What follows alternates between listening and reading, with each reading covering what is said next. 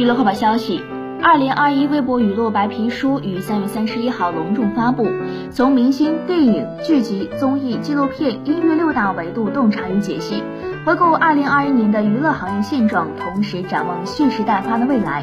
明星们在微博上积极分享美好生活，宣传公益，加强对粉丝的正向引导。中国电影票房再度成为全球第一，华语片票房与口碑双赢。建筑建党百年，影视人以多元视角忆峥嵘岁月，主旋律作品佳作频出，其他题材也不甘落后，积极创作优质内容。综艺保持稳定输出，同时寻求突破。新生代音乐人朝气蓬勃，从线下到线上，用正能量影响这个世界。